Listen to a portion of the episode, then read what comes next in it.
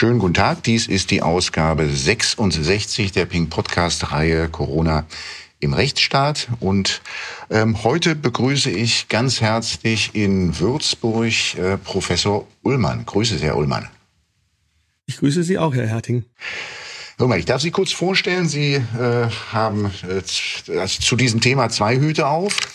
Nämlich erstens äh, sind Sie seit 2017 äh, Bundestagsabgeordneter äh, für die FDP. Ähm, gleichzeitig sind Sie aber auch ähm, äh, äh, Hochschullehrer ähm, und Professor der Infektiologie, ähm, so dass Sie äh, eigentlich beide Perspektiven zurzeit haben. Einmal Ihre, Ihre äh, Perspektive vom gelernten Beruf her und dann einmal die Perspektive als Politiker und Abgeordneter. Sie sind, das sollte ich noch ergänzen, dann auch der gesundheitspolitische Sprecher der FDP-Bundestagsfraktion. Sage ich das richtig? Das ist nicht ganz richtig. Ich bin der Obmann unserer Fraktion im Gesundheitsausschuss. Okay. So ist der Titel richtig. Wir haben eine gesundheitspolitische Sprecherin noch. Okay, dann, dann, dann, dann sehen Sie mir diesen kleinen, diese kleine ähm, Ungenauigkeit nach. Ähm, wie, ähm, wie erlebt man denn so die Corona-Krise, wenn man sie sozusagen aus zwei Warten gleichzeitig sieht? Einmal äh, als Arzt und einmal als Politiker. Ja, ich, ich sage immer, äh, ich bin ein Mensch mit zwei Herzen, äh, aber die schlagen im Takt.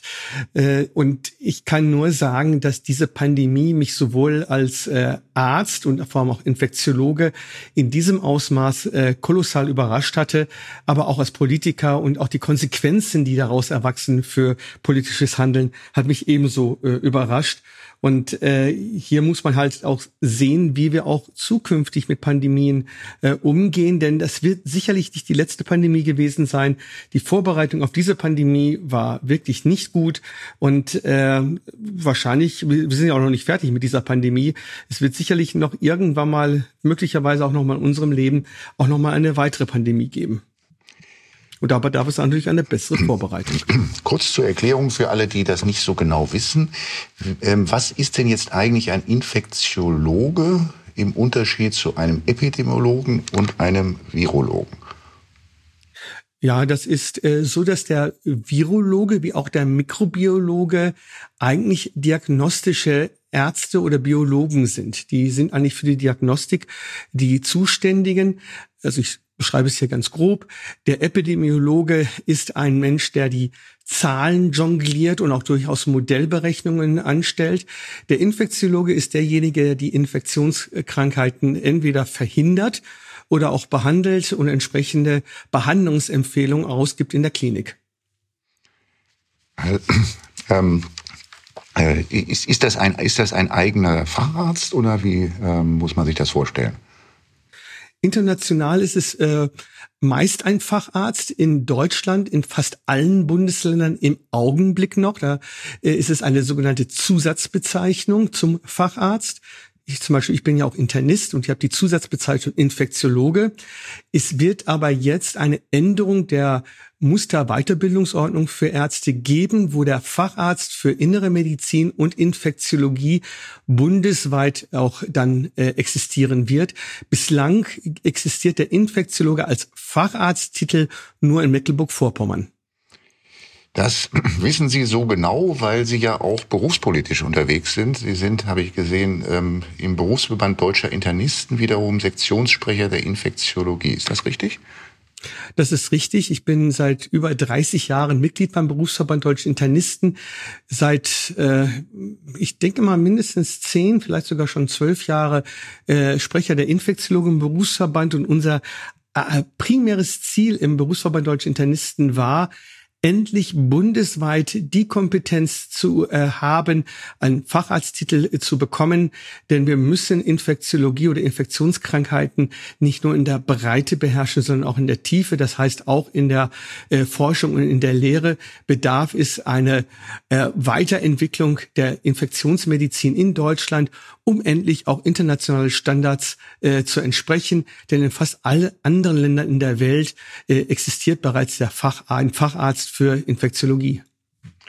Sprechen Sie jetzt dort auch Defizite an, die sich in der Corona-Krise in Deutschland bemerkbar gemacht haben?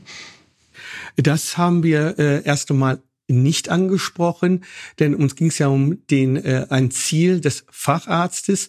Aber natürlich hat die Corona-Pandemie dazu geholfen, diese Situation auch ähm, oder unser Anliegen äh, lauter werden zu lassen.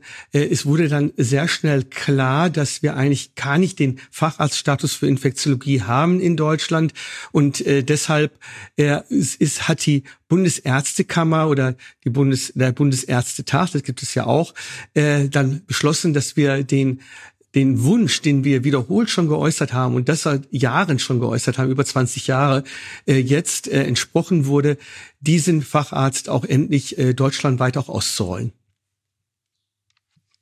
Ähm, die, die ähm, das jetzt gerade ähm, jetzt gerade angesprochene Zustand, dass wir also da keinen Facharzt für Infektiologie haben, ist ja, Sie sagten es ja auch schon, sicherlich nicht das einzige Defizit, was wir jetzt in den anderthalb Jahren beobachten konnten. Sie sagen ja, ähm, da muss man auch für die Zukunft seine Lehren draus ziehen.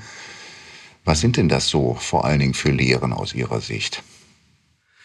Das, das sind, sind viele Punkte und äh, ich bin ähm, eigentlich auch erstaunt gewesen. Es gab eine Studie des äh, damaligen Ministers für Gesundheit von äh, Herrn Bahr äh, aus dem Jahre 2012. Äh, wie weit sind wir auf eine Pandemie vorbereitet? Und interessanterweise war, war bei dieser Modellberechnung ein Coronavirus X sozusagen äh, angenommen worden. Und da zeigten sich schon äh, gerade im Gesundheitswesen einige Defizite, nicht nur in der Versorgung, sondern auch in der Ausrüstung dieser diese Studie landete aber dann leider weil 2013 waren ja Bundestagswahlen in die Schublade und wurde nie wieder herausgezogen. Erst als vor anderthalb Jahren die Pandemie wieder äh, oder als die Pandemie vor anderthalb Jahren stattfand, äh, hat man diese Studie dann äh, wahrgenommen. Und das war eigentlich auch äh, das ein, einer der ersten Fehler. Ich, am Anfang der Pandemie wussten wir gar nichts. Äh, ich hatte sogar, ich sage es ganz ehrlich, als äh, Infektiologe sogar gemutmaßt, dass das Virus sogenannt thermolabil ist, das heißt gegenüber Wärme und Sonnenstrahlen äh, empfindlich ist äh, und dann wieder verschwindet, wie das mit dem SARS-1, also SARS-CoV-1 sozusagen äh, auch stattgefunden hatte wie wir das wieder in Vergessenheit geraten würde. Nur dann zeigte sich tatsächlich im Frühjahr äh, nicht nur in Europa, sondern auch in Nordamerika, dass das Virus sich äh, wegen des Wetters eigentlich sich nicht gekümmert hatte äh, und äh, auch die äh, Thermolabilität war gar nicht so ausgeprägt, wie man es erhofft hatte. Wir mussten dann kurze Zwischenfrage ist das dasselbe wie ja, kurze Zwischenfrage ist das dasselbe wie Saisonalität von dem man immer hört? Ja, die Saisonalität hängt natürlich auch von den äh, von der Sonnenstrahlung und der Wärme natürlich ab. Ja, mhm. das okay. ist richtig. Wobei die Saisonalität noch ein weiterer Faktor dazu kommt, und zwar die Abstände, die man einhalten kann als Menschen. Im Sommer ist es einfacher, man lüftet auch einfacher äh, im, im Sommer, weil die Temperaturen entsprechend moderat oder sogar warm sind. Äh, im, Im Winter ist es natürlich schwieriger. Also da kommt noch dieser Faktor noch hinzu, wenn man von Saisonalität spricht. Also ich spreche jetzt, ich habe jetzt erstmal von der Wärme, Hitzeeinwirkung und Sonnenstrahlen äh, gesprochen. Mhm. Aber es ist unabhängig davon. Beides traf eigentlich nicht so sehr zu. In Deutschland und Europa haben wir zum Teil eine Saisonalität äh, erfahren, äh, aber nur eine teilweise. In anderen Ländern war es nicht nachzuvollziehen. Ich erinnere an die südeuropäischen Staaten, die auch im Sommer äh, große Infektionszahlen auch aufwiesen. Und äh, wir wir wussten nichts über die äh, Ansteckungsmöglichkeiten, äh, wie wir auch therapieren konnten, wie wir eine Prävention betreiben konnten, war sehr viele Fragezeichen äh, Anfang 2020 und äh, deshalb äh, haben wir auch als FDP-Bundestagsfraktion den ersten äh, Bevölkerungsschutzgesetz auch zugestimmt, weil wir in Sorge waren zu dem Zeitpunkt, dass der Bundestag nicht mehr handlungsfähig äh, gewesen wäre. Und äh, das hat sich, diese Sorge hat sich als nichtig erwiesen. Deswegen waren wir als Bundestagsfraktion nicht mehr dabei, als es darum geht, die epidemische Lage von nationaler Tragweite als solches fortzusetzen. Aber jetzt geht es ja darum, welche Maßnahmen äh, sind äh, gemacht worden, welche sind sinnvoll, welche sind äh, weniger sinnvoll. Und da muss man ja auch äh, klar sagen, dass da Maßnahmen ergriffen worden sind, die nur etwas mit äh, einer äh, Pro nicht, nicht, Pro nicht programmatisch, sondern eine Polypragmasie an den Tag gelegt worden ist, die ähm, in, in Frage gestellt werden muss. Denn wenn ähm, Maßnahmen ergriffen werden, die durchaus auch unsere Grundrechte einschränken, müssen diese natürlich geeignet, erforderlich und angemessen sein. Und äh, das war einige Punkte nicht. Wichtig war, und das war ja gut, nachdem wir endlich mal Schutzkleidung wieder bekommen haben und Masken hatten. Äh, ich erinnere daran, ich habe es hier in meiner eigenen Heimatstadt und meiner eigenen Uniklinik erlebt.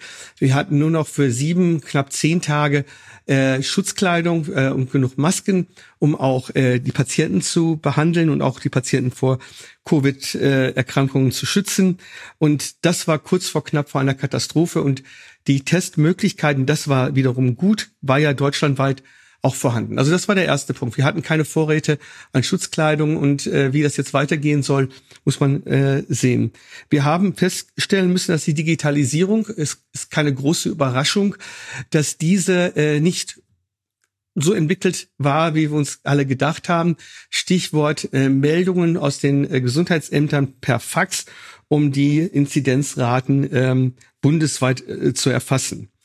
Die Maßnahmen, die ergriffen worden sind, anfänglich waren ja darauf geschuldet, vulnerablen Gruppen zu schützen und auch die Nachverfolgung der Gesundheitsämter zu gewährleisten. Das, ich, ich, erinnere Sie gerne daran an die magische Zahl 50, wo es auch von der Bundeskanzlerin hieß, ab dieser Zahl können die Gesundheitsämter nicht mehr nachverfolgen äh, und deswegen müssen wir entsprechende Maßnahmen ergreifen, damit wir diese Zahl 50 nicht überschreiten. Und ähm, da stellt sich für mich natürlich auch die Frage, ist es vor allem jetzt auch im Nachgang, ist es jetzt gerechtfertigt, diese Maßnahmen, die jetzt alle ergriffen worden sind, äh, durchzuführen, damit nur das Gesundheitsamt die Nachverfolgung durchführen können, wenn schon bei den Quarantäneverordnungen größtenteils keine Überwachung äh, stattfanden.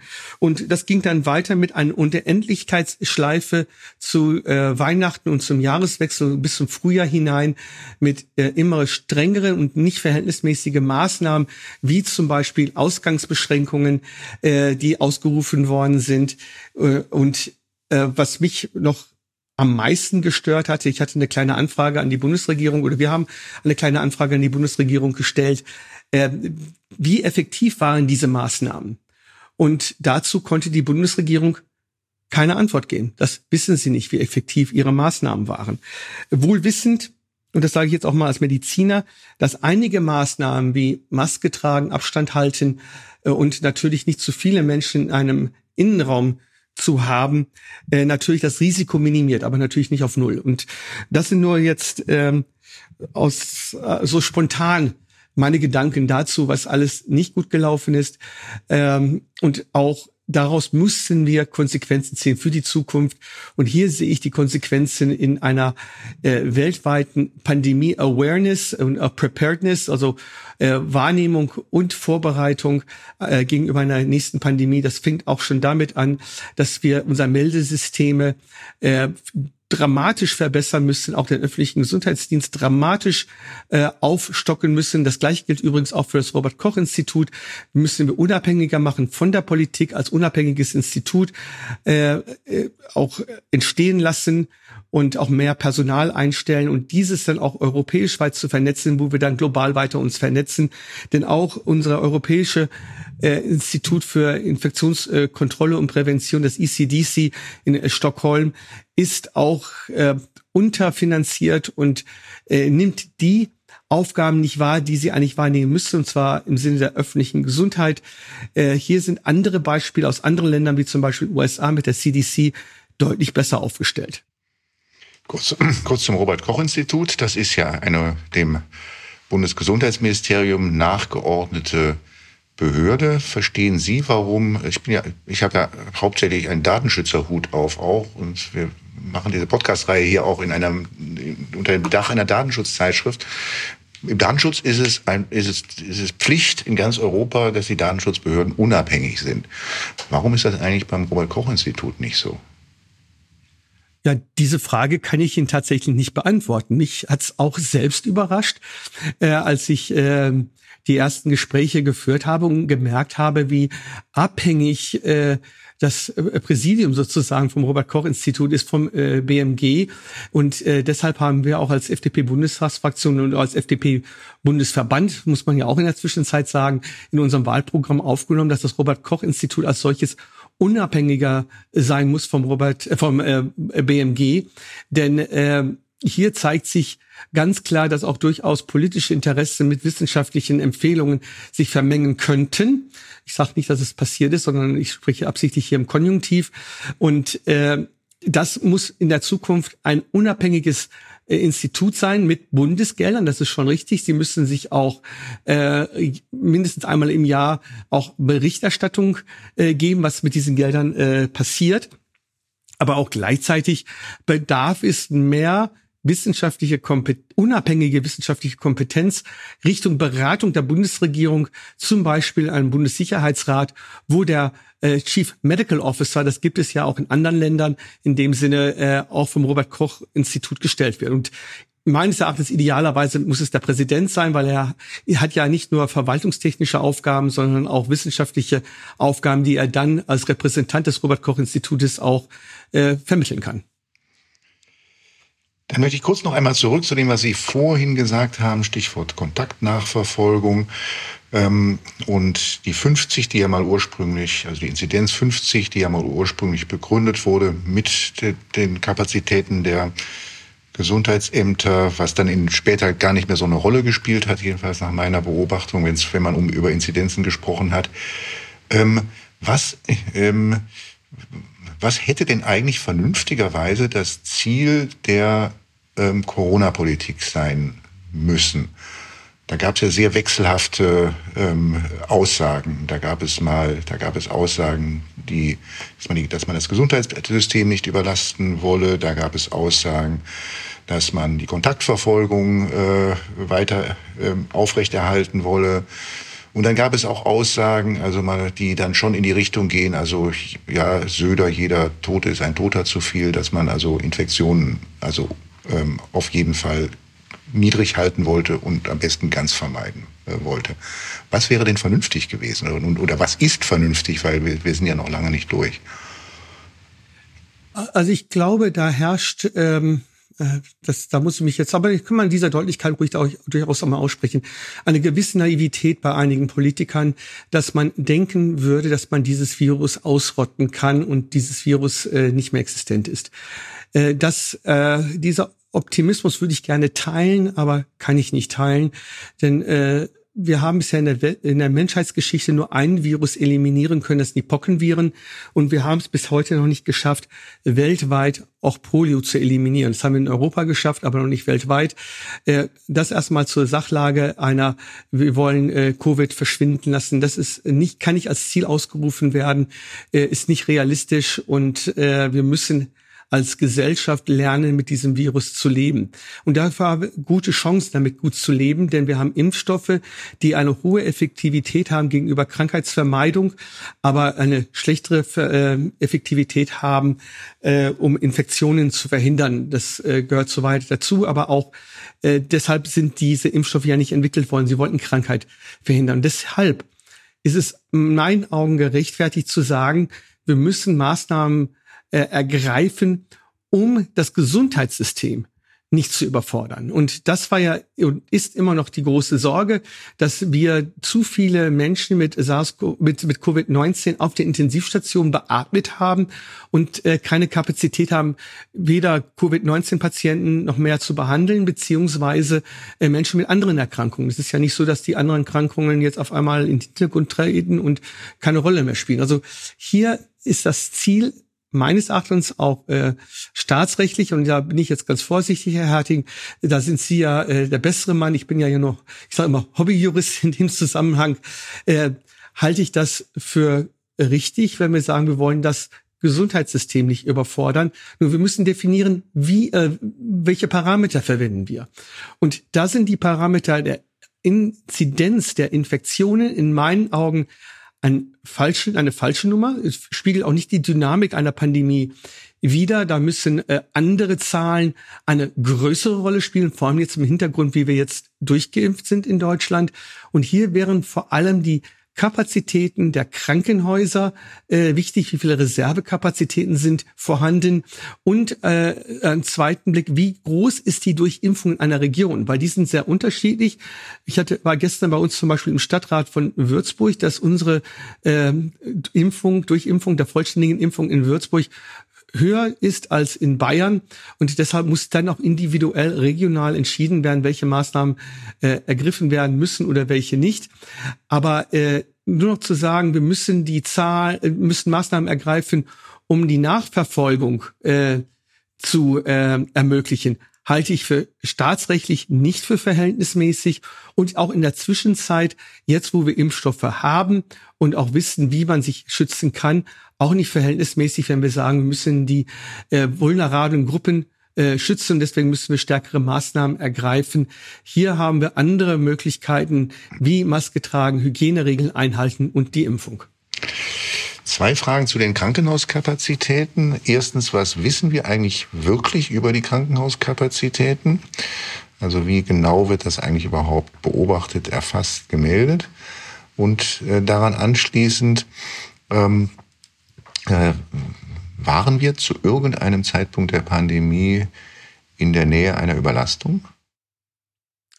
Ich fange mit der letzten Frage an. Es gibt äh, keine Hinweise, dass wir in Deutschland äh, kapazitätstechnisch überfordert waren, also im gesamten Blick.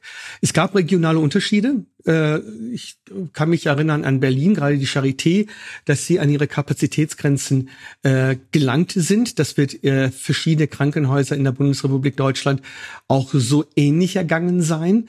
Äh, das ist ein Punkt. Also ich behaupte mal, dass eine generelle Überforderung nicht gegeben ist. Da musste man halt ein wenig mehr verlegen, dass es auch möglich war.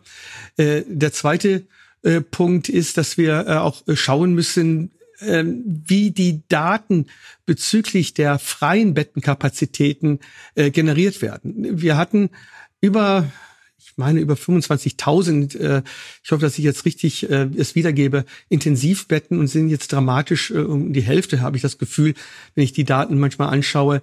Ähm, haben wir nur noch die Hälfte dieser Bettenzahlen, liegt zum Teil daran, dass das Personal fehlt. Vorher wurden die Betten nur gezählt und jetzt äh, schaut man natürlich genauer hin und sagt, haben wir genug Personal, um auch diese Betten auch zu bestücken. Das ist ein ganz wichtiger Punkt. Ähm, deshalb ist es schwierig zu sagen, äh, wie können wir an diese Zahlen rankommen. Ich habe jetzt auch keine äh, Musterlösung und hier kommt die Digitalisierung natürlich auch wieder zu tragen.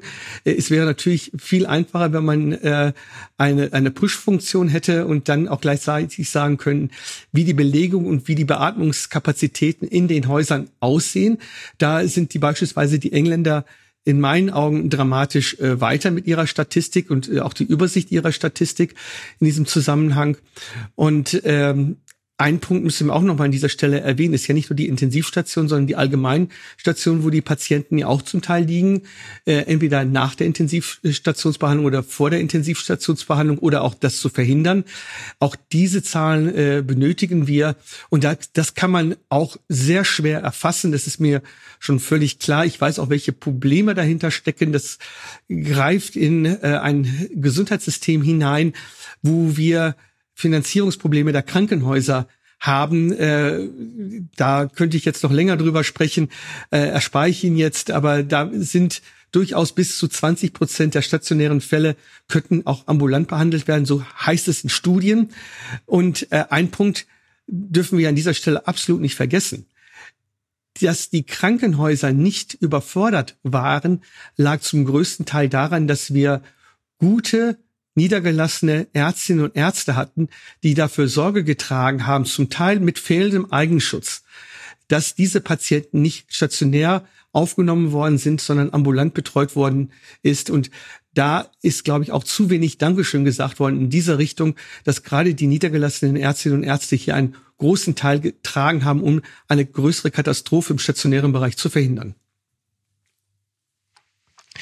Ich möchte mal kurz über, über das Thema Impfen mit Ihnen äh, sprechen. Ähm, Sie und, äh, ähm, ist es, Sie haben ja gesagt, also ähm, einen, die, die Impfstoffe, die es jetzt gibt, die schützen, wie wir wissen, vor Erkrankungen, aber sie schützen nicht davor, dass man sich nochmal infizieren kann. Ist das eigentlich etwas, was uns von Anfang an klar war, als, die Impf als es hieß, irgendwann letzten Sommer, die Impfstoffe sind da? Ich habe jetzt keine Statistik, wie die Bevölkerung das wahrgenommen hat. Äh, ich kann nur als Mediziner sagen, dass es mir schon sehr klar war, dass die Impfungen äh, in ihrer Effektivität von 90 Prozent war ich oder bin nach wie vor begeistert. Das ist eine sehr hohe Effektivitätszahl. Das erreichen nicht äh, alle Impfstoffe und schon gar nicht die Grippestoffimpfstoffe, die wir zur Verfügung gestellt haben, die das Krankheitsgeschehen auch verhindert.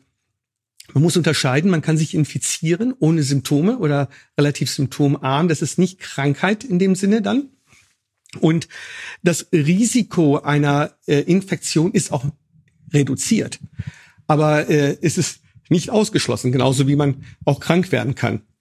Und äh, Deshalb halte ich auch die Inzidenzzahlen für sehr schwierig, denn äh, bisher war es ja so, dass die Zahl der Infizierten, dass etwa zehn Prozent diese Menschen stationär irgendwann mal aufgenommen werden. Ob sie jetzt beatmet werden oder nicht, äh, ist ja noch eine kleinere Gruppe.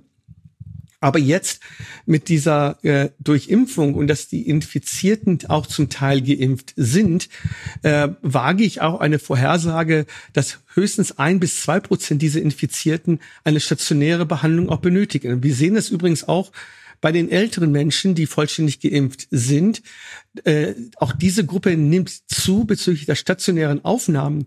Aber auch da infizieren sich die Menschen, werden aber nicht so krank, dass sie ins Krankenhaus müssen. Das heißt, mit der Impfung schaffen wir eine Immunität im Menschen, dass das Coronavirus eher wieder wie ein Erkältungsvirus agiert oder im schlimmsten Fall wie eine Grippe äh, Virusinfektion, denn äh, die sind natürlich auch durchaus schwerer im Verlauf und können natürlich auch zu Krankenhausaufenthalten führen. Aber die Wahrscheinlichkeiten sind niedriger. Das muss man hier äh, mit aller Deutlichkeit sagen. Die äh, Wahrscheinlichkeit, dass man krank werden kann, steigt mit dem Alter, trotz Impfung, aber es äh, um die zehn Prozent. Und äh, für Infektionen, wenn man eine Infektion erleidet, also positiv getestet wird, äh, heißt es noch lange nicht, dass man dann ins Krankenhaus muss, dass meistens diese Infektionen sehr milde bis asymptomatisch verlaufen. Ihr Kollege, Ihr Abgeordnetenkollege ähm, äh, Karl Lauterbach warnt heute einmal wieder und heute wird er also überall mit einer Warnung zitiert vor Durchbruchinfektionen und Impfdurchbrüchen. Ähm, was ist denn das eigentlich, eine Durchbruchinfektion? Ja, also ich habe jetzt die Zitate nicht gelesen, was der Kollege Lauterbach sagt. Äh, ich äh, muss auch sagen, ich halte sein Vorgehen für sehr kritisch, äh, grundsätzlich Warnungen auszusprechen. Dass sogenannte Durchbruchsinfektionen entstehen. Das heißt, jemand ist äh, geimpft und trotzdem eine Infektion erleidet, habe ich ja gerade versucht darzustellen, ist äh, nichts Ungewöhnliches und nichts Unerwartetes. Äh, das Risiko ist halt niedriger, eine Durchbruchsinfektion zu haben, wenn man geimpft ist. Und äh, auch Durchbruchskrankheit äh, darf man auch nicht als Begrifflichkeit vergessen. Äh, das gehört alles dazu, was ich vorhin auch erklärt hatte, dass die Effektivität dieses Impfstoffs bei 90 Prozent liegt und dass man äh, in den Studien, die durchgeführt worden sind, in 10 Prozent äh, Durchbruchsinfektionen bis Krankheiten gesehen hatte. Und ähm, davor zu warnen, ähm, mit Verlaub, Herr Lauterbach hat nur noch die Warnlampen als Dauerleuchte auf. Und ich wünschte mir von ihm ein bisschen mehr Gelassenheit, äh, anstatt ständig mit dem Warnblinker zu arbeiten äh, und nicht nur die Gelassenheit, auch die Verantwortung zu zeigen, wie wir durch diese Krise kommen, anstatt äh, uns idealerweise zu deindustrialisieren, äh, alle Leute nach Hause zu schicken und äh, keine, äh, keine soziale Kontakte mehr zu haben. Das kann nicht die Lösung sein wie ich anfangs ja auch gesagt habe, wir müssen lernen, mit diesem Virus umzugehen und wir müssen klare Ziele definieren. Was wollen wir als Gesellschaft? Wir werden das nicht schaffen, diese Infektion oder das Virus zu eliminieren, aber wir werden es schaffen, dieses Virus harmlos werden zu lassen, indem wir uns immunisieren gegen dieses Virus mit Impfstoffen und dann halte ich ein halbwegs normales Leben für durchaus gangbar. Und das ist der Weg, den wir gehen müssen. Wir müssen den Menschen Perspektiven aufweisen, äh, denn mit ständiger Warnung, und das merke ich in meinem eigenen Freundes- und Verwandtenkreis, es stellt sich so eine Pandemie-Fatigue ein, dass eine gewisse Gleichgültigkeit sich einstellt und sagt, ich, ich kann nicht mehr, ich, emotional, ich kann nicht mehr und will auch nicht mehr und es macht doch keinen Sinn und wir werden immer nur noch vertröstet. Das ist eine Politik, die ich explizit ablehne und deshalb äh, bin ich sehr dafür, dass wir mehr aufklären, die Impfkampagne nach vorne bringen, keine Impfpflicht einführen und den Leuten die Sorge und die Angst vor Impfungen auch wegnehmen. Das wäre der vernünftige Weg, als statt mit Dauerwarnblinker äh, durch die Welt äh, Interviews zu geben. Eine Verständnisfrage noch. Also die, das war ja von Anfang an klar, dass diese Impfstoffe nicht 100 Prozent ähm, wirken. Das heißt, dass es Menschen gibt, die also auf diese Impfstoffe nicht ansprechen. Ähm, ähm, was ist jetzt eigentlich denn, was ist das, was ist das Problem, wenn man von den Impfdurchbrüchen spricht? Die fünf oder zehn Prozent, wo der Impfstoff nicht wirkt? Oder ähm, dass er zwar wirkt, aber ähm, eben nicht vor den, vor, der, vor den vor neuen Ansteckungen schützt? Oder wie, wie, wie verhalten sich diese beiden Aspekte, die es ja beide gibt, eigentlich zueinander? Ja, ich, die existiert. Es ist äh, Realismus.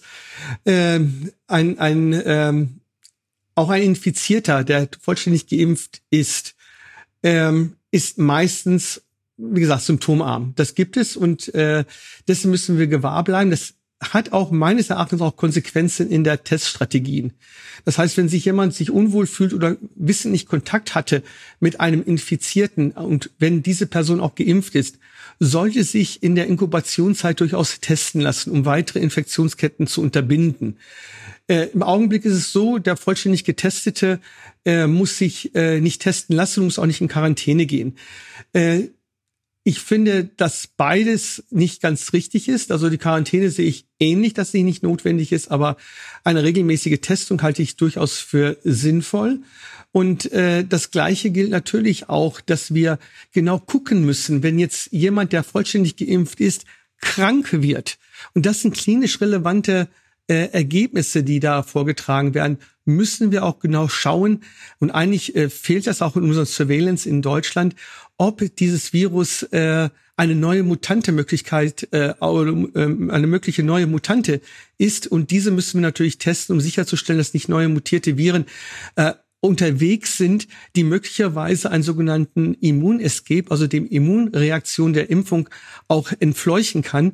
Äh, das äh, ist etwas ganz Wichtiges und diese Art der Teststrategie fehlt mir vollständig und ich finde auch die Diskussion, ob ein Schnelltest bezahlt wird oder nicht, führt in die falsche Richtung, gerade wenn wir jetzt Richtung Winter gehen und hier halte ich ist für wichtig, dass wir weiter testen und hier vor allem nach mutierten Viren suchen, die auch klinisch relevant sind. Ähm, und die Idee, sage ich mal, der politischen Mitbewerber, dass man durch Maßnahmen die Gesellschaft erziehen kann, halte ich für absolut den falschen Weg. Sieht übrigens auch unsere Verfassung nicht vor. Ihr, Ihr Fraktionskollege Kubicki sagt dazu beim Deutschlandfunk am 10. August, Infektionsschutz ist Gefahrabwehr für Individuen und für die Allgemeinheit und keine Methode zum Erziehen der Menschen und dann zur, zur Kostenpflichtigkeit der Tests, die ja kommen soll für Ungeimpfte. Ähm, das, da bekommen wir ein Riesenproblem, weil wir dann deutlich weniger Tests bekommen und damit ein größeres Risiko äh, für die Allgemeinheit. Teilen Sie diese Einschätzung? Zu 100 Prozent. Also zu 100 Prozent teile ich diese, diese Einschätzung von Herrn Kubicki, man den ersten Teil äh, zum Infektionsschutzgesetz und äh, ein, ein Staat soll nicht seine äh, Bürgerinnen und Bürger erziehen. Äh, äh, das ist, glaube ich, sehr klar. Und der zweite Punkt ist, äh, dass die Tests, die jetzt bezahlt werden sollen, ähm, kann ich nachvollziehen. Und irgendwann mal muss es ja auch so sein, dass wer sich nicht impfen lässt und wir noch eine, äh, sagen wir mal, äh, Infektionsgeschehen in Deutschland haben, äh, wird es notwendig sein, dass diese Menschen, die sich nicht impfen lassen wollten, aus persönlichen Gründen, nicht aus medizinischen Gründen, diese Testen irgendwann mal bezahlen müssen. Ich halte die Diskussion für verfrüht und auch als Ablenkungsmanöver der Bundesregierung von stattfindenden Fehlern, die momentan äh, nach wie vor auch stattfinden äh, und auch die Ablenkung davon, dass man nicht eine modernere äh, Pandemievorbereitung oder Verhinderung äh, betreibt. Hier möchte ich gerne noch als Stichworte einbringen, dass die Inzidenzzahl äh, eigentlich in seiner Relevanz äh, dramatisch abgenommen hat. Hier müssen andere Parameter eine Rolle spielen und dass auch die Teststrategie sich anpassen muss äh, an Durchbruchsinfektionen oder Krankheiten, da besser zu äh, untersuchen, wie weit da mutierte Viren existieren. Das sind andere Länder weiter. Und was ich mir explizit auch wünsche, ist eine gemeinsame europäische Strategie. Und ich sage jetzt extra europäisch, wo ich gerne auch die Nicht-EU-Staaten mit inkludieren möchte. Denn die Pandemie werden wir nicht in Deutschland verhindern können, sondern das können wir nur gemeinsam global begegnen. Und äh, ich das Stichwort, das haben wir hier noch gar nicht besprochen, wie wichtig das ist, dass auch andere Länder äh, auch in dieser Impfkampagne Fahrt aufnehmen. Hier denke ich insbesondere nicht nur an Asien, also Südostasien, sondern auch hier die afrikanischen Staaten.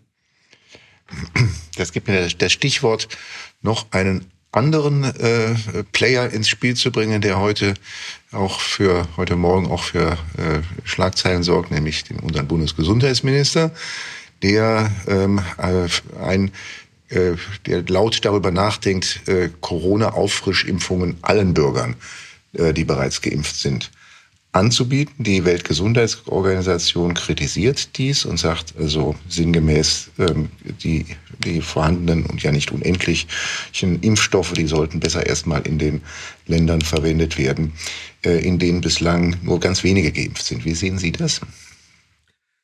Also die Datenlage ist sehr dünn bezüglich einer, dritter Booster, einer dritten Boosterung. Und äh, die Studien sind noch nicht publiziert äh, worden. Äh, BioNTech und Moderna, äh, da laufen bereits Studien, wie weit eine dritte Boosterung gerade bei den älteren Menschen notwendig ist. Das ist eine eine äh, Tatsache, die wir kennen aus der Immunologie, dass mit dem Alter die Immunantwort schwächer wird und die Dauerhaftigkeit der Immunantwort auch nicht so lang ist wie bei jüngeren Patienten. Das ist eine, äh, eine ein, ein Punkt, das wir wissen aus der Medizin. Nur inwieweit eine Boosterung notwendig ist, äh, steht in den Sternen. Äh, und ich finde das immer sehr ähm, beunruhigend, wenn ein Gesundheitsminister, der kein Mediziner ist. Das also würde was anderes sein, wenn jetzt ein Mediziner Gesundheitsminister wäre, dann würde ich ein bisschen Sachverstand erwarten würden in dem Bereich. Aber eine medizinische Empfehlung ausspricht. Ich meine, wo sind wir jetzt angekommen in der Bundesrepublik Deutschland, wo ein Minister sagt, wie Medizin zu laufen hat? Und das finde ich sehr äh, also beängstigend und auch absolut für falsch. Das entspricht nicht, also es darf ja keine Therapieempfehlung aussprechen, wenn man keine Approbationsurkunde hat. Aber offensichtlich kann es ein Gesundheitsminister. Ich habe nichts dagegen, wenn der Gesundheitsminister gesagt hat, wir bereiten uns auf eine mögliche dritte Boosterung vor. Das heißt, wir müssen planen und eine äh, sehen, wie die Strategie aussieht, dass wir dann die Menschen, die gerade in Pflegeheimen sind, äh, geimpft werden können. Äh, dagegen eine Planung hätte ich nichts einzuwenden. Aber diese Empfehlung allgemein auszusprechen, halte ich für äh, Murks, auf gut Deutsch gesagt, das zu diesem Zeitpunkt auszusprechen. Denn die Evidenzen sind nicht existent oder er hat andere Evidenzen, die wir nicht äh, kennen. Dann ist es für mich noch ähm, äh, noch äh, fraglicher, warum sind, warum wird es nicht an die Öffentlichkeit äh, gebracht? Und an dieser Stelle würde ich auch ein bisschen Zurückhaltung üben, denn gerade Biontech, das weiß ich auch, das ist auch äh, im Public Domain auch vorhanden, entwickelt ja gerade noch einen zusätzlichen Impfstoff gegen die Delta-Variante und da halte ich es für gar nicht so verkehrt. Voraussichtlich die Studien fallen entsprechend positiv aus, dass man eine Boosterung mit diesem Impfstoff mit der Delta-Variante einmal ausführt. Wahrscheinlich wird das völlig ausreichend sein. Aber der Dr. Tetros äh, von der WHO hat absolut recht. Äh, bevor wir hier großartig die dritte Impfung propagieren für unser Land so, und ohne Evidenzen, sollte man lieber sich erst einmal auch um andere Länder kümmern, denn es nützt uns nichts, wenn wir alle geimpft sind und dann ganz neue Virusvarianten in anderen Ländern entstehen. Wir wissen, wie schnell durch Globalisierung diese Viren sich verbreiten und die halten sich nicht an irgendwelchen Staatsgrenzen. In unserem vorletzten Podcast, den wir mit Ihrem, auch mit Ihrem Abgeordnetenkollegen, SPD-Rechtspolitiker Johannes Fechner geführt haben, sagte Johannes Fechner, er wünsche sich nach der Bundestagswahl einen Gesundheitsminister, der auch einmal einer, einer Kamera vorbeilaufen kann. Die Bundestagswahl steht ja kurz davor und ähm, es besteht ja gewisse Aussicht, dass wir dann auch einen Wechsel im Bundesgesundheitsministerium bekommen. Ähm, äh, kurz einmal, jetzt tagt ja auch der, der Bundestag nächste Woche. Ähm, das heißt, Sie werden nächste Woche in Berlin sein, gehe ich mal von aus. Ähm, und es wird ja auch dort um äh, jetzt um die um das Paket gehen, das dort in der Ministerpräsidentenkonferenz äh, besprochen wurde. Und es wird tja, wohl darum gehen, die epidemische Lage von nationaler Tragweise noch weiter noch einmal zu verlängern.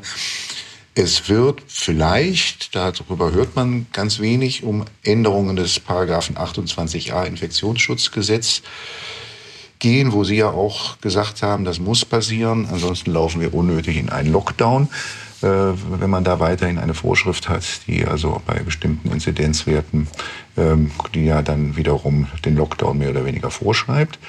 Ähm, ich würde mir wünschen, von der FDP ein bisschen mehr zu dem Thema zu hören. Ich, mir fällt auf, dass die FDP wie andere Parteien auch eigentlich im Wahlkampf zu Corona eigentlich nur sehr wenig Hörbares hat. Und ich, zu mir dringt auch bislang nichts vor, was denn jetzt eigentlich die FDP auf den Tisch legt, wenn jetzt, nächst, wenn jetzt ja, nächste Woche ähm, der Infektionsschutz ähm, äh, diskutiert wird im Bundestag. Äh, liegt das an mir oder liegt das daran, dass die FDP Mühe hat, mit ihren Positionen herüberzukommen? Äh, ich glaube nicht, dass wir Mühe haben in unseren Positionen und wir sind eigentlich äh, immer dabei. Wir haben, äh, also ich sehe das ja tagtäglich äh, in unserem eigenen Pressespiegel, wo wir dann zitiert werden. Äh, ich habe das Gefühl, dass ich äh, ein bis zwei Interviews am Tag zu dieser Thematik äh, gebe, äh, so dass ähm, zu sagen, dass die FDP in diesem Bereich nicht stattfindet, äh, da würde ich äh, vorsichtig wieder freundlich widersprechen wollen. Äh, natürlich haben wir Pressefreiheit und momentan ist es auch so, dass Afghanistan äh, die äh, Schlagzeilen momentan äh, ähm, be, äh, be, bestimmt. Und ähm, nächste Woche ist es so, dass äh, bisher auf der Tagesordnung nur steht, Unterlagen haben wir nicht. Und wir haben ja noch unsere Fraktionssitzung in nächste Woche, dass äh, die epidemische Lage von nationaler Tragweite verlängert werden soll. Und Sie haben völlig recht, da sind wir noch intern äh, in der Diskussion, dass Infektionsschutzgesetz 28a ähm, irgendwie geändert werden muss oder beseitigt werden muss, da bin ich mir selber noch nicht ganz schlüssig. Da muss ich mich mit Rechtspolitikern noch äh, äh, besprechen. Aber äh, hier sind Inzidenzzahlen im Gesetz festgelegt. Und äh, diese Inzidenzzahlen spiegeln nicht mehr die Wirklichkeit wider. Das heißt, äh, die Infektionszahlen gehen hoch, das ist keine Frage, aber die Krankheitslast äh, geht unwesentlich oder un, un, unmerklich äh, in die Höhe. Das ist also kein Vergleich, wie wir es in der zweiten und dritten Welle erfahren haben. Und auch die Erfahrungen äh, der englischen Behörden ist, finde ich, sehr beeindruckend. Die Infektionszahlen sind da regelrecht explodiert und unter dieser Explosion der Infektionszahlen gab es noch ein Freedoms Day und unter diesem Freedoms Day sind die äh, Krankheitsaufenthalte äh, in den Krankenhäusern nur unmerklich angestiegen und dann auch später ist äh, alles dann wieder gefallen. Also das ist, sind Zahlen, die sich noch bestätigen lassen müssen. Äh, als, äh, wäre ich jetzt Johnson, hätte ich die, den Mut nicht gehabt, so zu handeln. Das war äh, wirklich ein, äh, ein Spiel, das er da betrieben hat, ein Experiment, das bisher gut geht. Ähm, aber äh, noch einmal darauf zurückzukommen, ich denke, wir positionieren uns äh, sehr laut als FDP. Äh, natürlich würde ich mich immer freuen, wenn wir noch mehr mhm. Pressepräsenz hätten. Mhm. Noch einmal nachgefragt, aber dann auch gleichzeitig die vielleicht letzte, die dann doch wohl letzte Frage. Ähm, also ich begegne immer wieder Menschen, die eher von aus der politischen Linken kommen und sagen, dass eigentlich wegen, weil die FDP eigentlich noch als einzige Partei der seriösen Parteien ähm, äh, dann auch äh, mal dagegen gehalten hat gegen äh, gewisse Schritte in der Corona-Politik der Bundesregierung und der Länder. Ähm, gerade deswegen erwähnen Sie, erwägen Sie das erste Mal FDP zu wählen. Und die FDP hat ja auch ganz gute Umfragewerte. Ich, mir fällt auf, dass Corona im Augenblick in den Verlautbarungen der FDP so wenig vorkommt. Warum eigentlich? Gut, das, äh, das kann ich jetzt ähm, nicht äh, vernünftig kommentieren, weil ich bin jetzt nicht äh, an der Pressestelle und bin auch jetzt nicht ähm, äh, dabei, äh, regelmäßig mit der Pressestelle zu konferieren. Da, da müsste man tatsächlich dann adressieren, wie weit äh, Corona äh, noch eine größere Rolle spielt. Aber wir haben auch tatsächlich Wahlkampf, Herr Herting. Und es kann nicht eine äh, eine monolithische äh, Diskussion nur über Corona gehen, geben. Es sind auch andere Themen, die eine Wichtigkeit äh, haben. Äh, hier auch die, äh, möchte ich erwähnen, die Digitalisierung, auch die wirtschaftliche Entwicklung, Forschung und Wissenschaft. Das sind Themen, die ja mindestens genauso wichtig sind und auch diese äh, Positionierung der FDP muss ja auch an die Öffentlichkeit. Äh, wir können nicht äh, monoton äh, nur die Corona-Krise immer nach vorne bringen, aber wir begleiten äh, kritisch und konstruktiv kritisch die Maßnahmen, die von der Bundesregierung äh, kommen und äh, begleiten auch konstruktiv kritisch, was von den anderen Parteien, von den seriösen Parteien äh, kommen, so dass äh, hier natürlich eine gewisse äh, Abwägung auch stattfinden muss, welche Themen auch ähm, genommen werden. Wir bieten ja sehr viele Themen äh, an und jeder von uns, äh, gerade auch die Gesundheitspolitiker der FDP-Bundestagsfraktion, sind immer ansprechbar für die äh, Pressestelle bei uns, wie aber auch für die Presse per se. Und äh, ich kann nur das wiederholen. Das wird meiner Kollegin äh, auch nicht anders ergehen äh, im Bundestag, dass die Anfragen von Seiten der Presse äh, ich kann sagen, bei mir zumindest nicht abreißt und was ich jetzt wahrnehme in dem Pressespiegel bei den anderen auch nicht. Aber äh, natürlich, äh, es kann immer mehr sein, aber äh, wir bestimmen nicht, was die Presse gerne äh, nimmt, sondern die Presse bestimmt, was äh, sie herausbringen möchte. Und das muss man ja als Liberaler auch im Prinzip gut so finden. Ähm, Richtig. Herr Ullmann, vielen, vielen herzlichen Dank äh, für dieses äh, spannende Gespräch. Wir haben ja im Prinzip zwei Gespräche geführt. Eins habe ich mit einem Arzt und eins habe ich mit einem Politiker geführt und ähm, dann noch die Schnittmenge dazu. Deswegen vielen, vielen herzlichen Dank und äh, schöne Grüße nach Würzburg. Herzlichen Dank, Herting, und Grüße nach Berlin.